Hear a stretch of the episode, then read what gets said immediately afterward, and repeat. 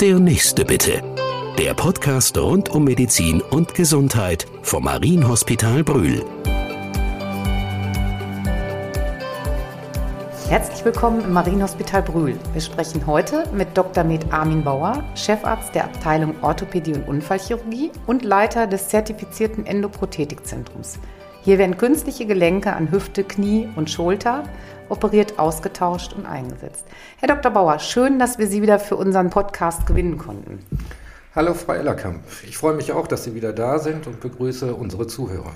Unsere Sendung heute zu dem Thema, zu dem wir Sie eingeladen haben, künstliche Gelenke, was Patienten wissen sollten. Die Zahlen sprechen eigentlich für sich. Rund 230.000 Hüft- und etwa 165.000 Kniegelenke werden bundesweit eingesetzt. Ist das mehr ein Trend oder eine Notwendigkeit? Ganz klar eine Notwendigkeit. Ich verstehe natürlich, worauf Sie ansprechen, denn es ist trendig, mittlerweile Endoprothesen zu operieren. Aber wir müssen sagen, es geht um Lebensqualität. Und wir wissen alle, diese Alterspyramide, die eigentlich keine Pyramide mehr ist, bedeutet eigentlich nichts anderes, als dass die Patienten älter werden und dadurch natürlich vielleicht eher zu Patienten mal werden, die eine Endoprothese brauchen. Also ja, Ihre Antwort notwendig. Gibt es bei Ihnen trotzdem Altersbegrenzungen, wo Sie sagen würden, da operiere ich nicht mehr? Äh, Schwierige Frage. Das Alter ist natürlich irgendwo begrenzend im Einstieg. Man versucht natürlich möglichst nicht so junge Patienten zu operieren.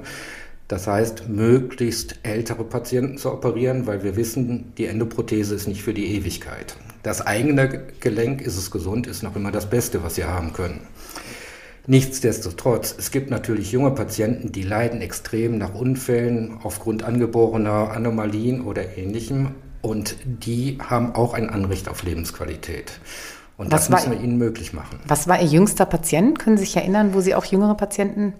So ganz spontan kommt mir jetzt einer, in, den ich auch immer wieder mal sehe in der Kontrolle, ins äh, Gedächtnis. Der ist 24 Jahre alt und hat eine angeborene Veränderung der Hüfte, eine sogenannte Hüftdysplasie gehabt, mit hohem Leidensdruck und massiven Einschränkungen im Alltag. Und äh, da mussten wir helfen und da haben wir geholfen. Und ich glaube, er ist auch ganz zufrieden und glücklich damit. Gibt es auch bei den älteren Patienten Altersbegrenzungen, wo Sie sagen, da lasse ich lieber die Finger weg oder mein Team und wir operieren nicht mehr? Ähm, da muss ich ein bisschen differenziert antworten. Letztendlich ist es so, klar, wir helfen allen Patienten, die einen hohen Leidensdruck haben und da ist natürlich insbesondere der ältere Patient betroffen. Ist der ältere Patient aber multimorbide, wie es so schön heißt, das heißt, er hat ein hohes Operationsrisiko, dann müssen wir natürlich schon abwägen und mit ihm gemeinsam entscheiden und mit seinen Angehörigen, ob wir das Risiko einer solchen Operation noch eingehen wollen. Denn letztendlich ist auch Lebensqualität zu leben. Es gibt ja nun in Ihrer Berufspraxis, wenn man wirklich Sie mal im Operationssaal begleitet, ich durfte mal einmal dabei sein, Ihnen über die Schulter schauen und Ihrem Team, es gibt ja so viele Prothesenelemente. Es gibt Studien, die sagen 55.000 verschiedene Gelenke, Schaffsysteme und so weiter. Wie steigt man da noch durch? Also wir haben zum einen natürlich Fachgesellschaften, äh, die Empfehlungen aussprechen. Wir haben sogenannte Endoprothesenregister, was wir auch gerade in Deutschland aufbauen. Und die geben Auskünfte über die Standzeiten von Prothesen. Soll heißen, wie lange diese Prothesen noch voll funktionsfähig sind. Das gibt einem natürlich schon mal so einen kleinen Vorgeschmack auf das, was man auswählen kann unter diesem Riesenportfolio von vielen Herstellern. Wir verwenden hier nur Prothesen, die gerade in diesen Endoprothesenregistern lange Standzeiten haben, das heißt, die eben lange funktionsfähig am Patienten, im Patienten sind. Und ähm, ja, darauf spezialisieren wir uns eben. Aber nach 20 Jahren ist dann noch wirklich Schluss und das Gelenk ist kaputt? Nein, kann man definitiv so nicht sagen. Es ist heute so, dass diese Endoprothesenregister, die ich gerade schon nannte, Auskünfte über die Standzeiten geben und wir wissen, dass sowohl bei Knie als auch bei Hüftgelenken über 90 Prozent, weit über 90 Prozent nach 20 Jahren noch voll funktionsfähig sind. Und ich finde es jedes Mal faszinierend, wenn ich Patienten bekomme, die schon vor 20, 25 Jahren ein Hüftgelenk bekommen haben oder ein Kniegelenk und kommen jetzt wegen der anderen Seite und dass man sich diese Gelenke anschaut mit der Technik von vor 20 Jahren voll funktionsfähig. Wovon hängt die Haltbarkeit ab? Kann der Patient selber beeinflussen, wie haltbar sein Gelenk ist oder? Auf jeden Fall kann der Patient natürlich das beeinflussen. Es ist klar, ich will jetzt nicht übertreiben, aber wenn Sie mit so einem künstlichen Gelenk Fallschirmspringen machen, dann wird es natürlich nicht so lange halten. Äh, andererseits sollten Sie aber das künstliche Gelenk auch bewegen. Das heißt, Sie müssen schon schauen, welche Sportart für Sie vernünftig ist und mit diesem künstlichen Gelenk vernünftig ist. Gerade jetzt finden viele Studien statt zur Belastungsfähigkeit, zur sportlichen Last Belastungsfähigkeit dieser Gelenke.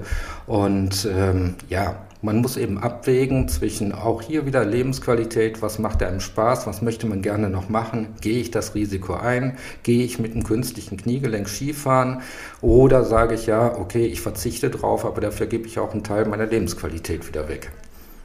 Wie sieht es aus mit Infektanfälligkeit? Also kann so ein Infekt auch sich auf die Gelenke, auf die Gesundheit der Gelenke niederschlagen? Auf jeden Fall. Wir klären dazu alle Patienten auf. Es fängt an, wenn zum Beispiel ein Zahninfekt vorliegen sollte, dass Sie beim Zahnarzt sind.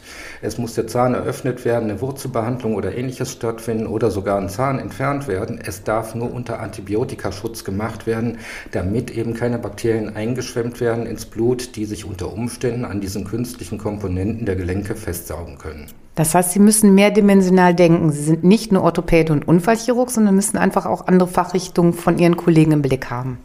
Äh, zumindest sollte ich die hm. Kollegen so weit informieren, dass sie Bescheid wissen. Aber das ist auch heute so, das wird hm. gelehrt, dass sie Bescheid wissen, wenn ich einen Patienten mit einem künstlichen Gelenk habe, muss ich aufpassen, wenn ich irgendwelche Infekte sehe, Harnwegsinfekte, Zahninfekte, Lungenentzündungen, ähnliches, da muss ich eben genau hinschauen.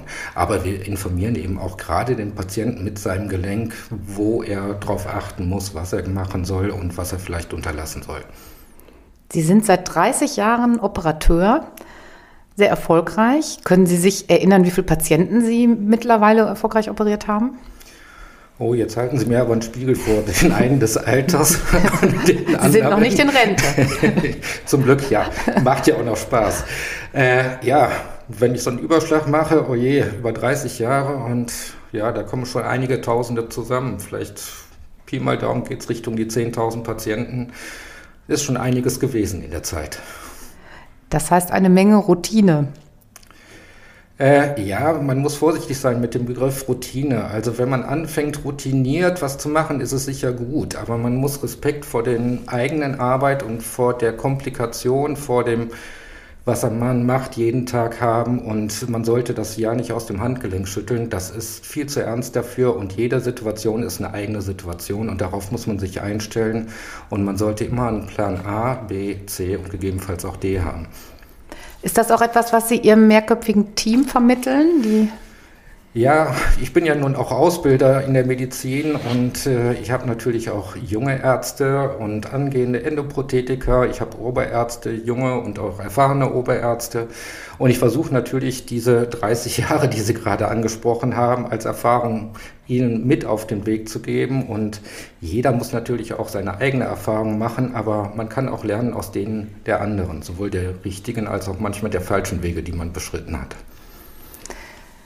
Ich habe einmal in einem Interview einen ziemlich beeindruckenden Satz von Ihnen gelesen. Ich behandle keine Röntgenbilder, sondern Patienten. Ja. Können Sie dazu vielleicht abschließend uns noch was mit auf den Weg geben? Definitiv so. Also das ist das, was Sie gerade schon ansprachen mit den jungen Ärzten.